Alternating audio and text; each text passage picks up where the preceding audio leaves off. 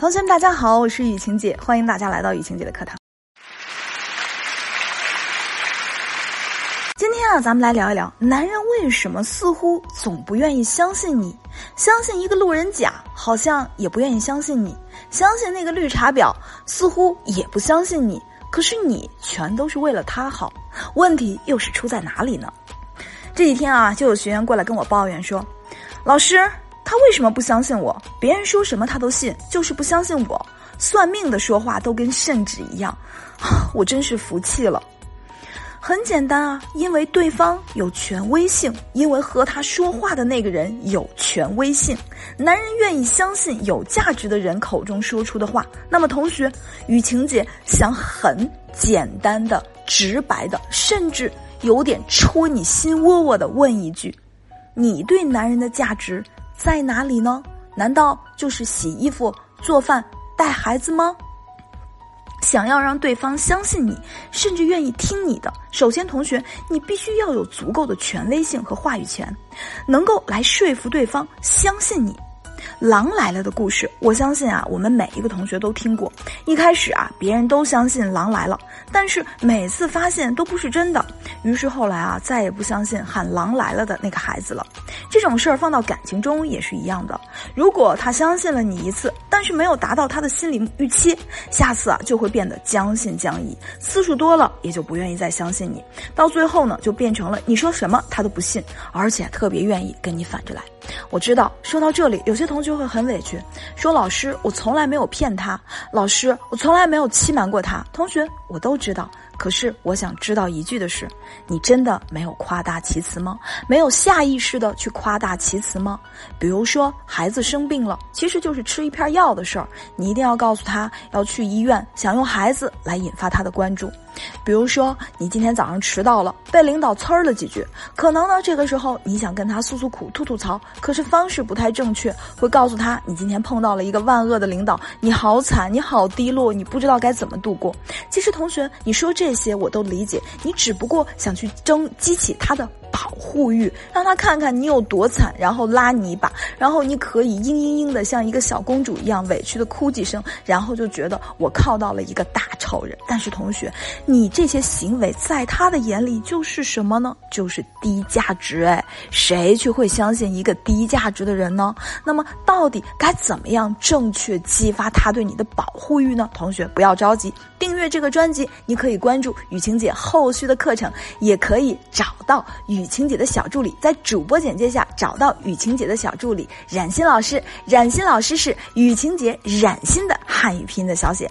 好了，下面咱们来说说男人怎么样才会敞开心扉，什么话都跟你讲。很多同学会跟我说，老师要知道，男人就是这样啊，嗯，他们喜欢聊他们的兴趣爱好，只有这样，他才会有动力跟我聊。你说我说的对不对啊？同学，其实很多人啊都走入了一个误区。我给你们举个例子，你们可能就明白了。呃，是这样的，比如说一个男人在看世界杯，女生呢凑了过来，想要呢制造点共同话题，聊聊男人的兴趣爱好、投其所好。于是啊，女生就说：“哎，哪个队踢哪个队啊？”男人就说：“乌拉圭踢埃及。”女生又说：“这是中超联赛吗？”男人白了他一眼，说：“世界杯好吗？”女人坐起来。接着说：“哎，我们中国在哪儿呢？”男人似乎变得越来越不耐烦，说：“在家跟你一样看电视呗。”女人继续说：“哎，那那怎么不让咱们去啊？”男人的白眼翻得更大了，人家不让。女人这个时候很气愤，是不是因为钓鱼岛啊？男人说：“因为水平和 level 的问题。”女人说：“我我们跳水跟乒乓球都特棒啊！”男人实在受不了，我求你了，你去逛淘宝好不好？同学，虽然这只是一个笑话，可是你们发现了吗？如果你对他的所有的兴趣爱好都是这种状态，那就不是在制造共同话题啊，而是在消耗他的耐心，也让他觉得跟你在一块儿根本聊不到一起，鸡同鸭讲，好难啊！虽然聊兴趣爱好是很好的切入点，能够打开男人的话匣子，但是你起码要懂一些基本的常识和知识，这样人家才会愿意跟咱们说啊。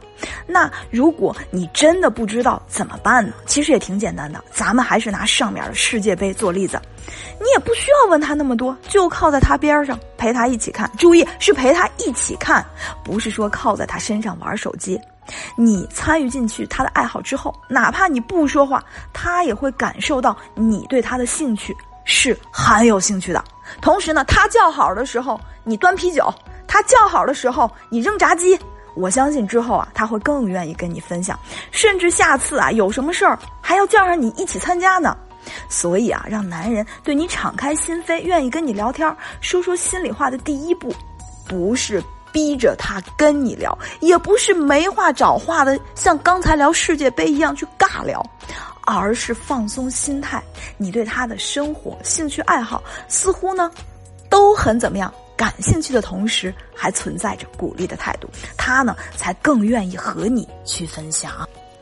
好了，同学们，今天的课程呢到这里就结束了。如果呢你想了解更多，订阅这个专辑。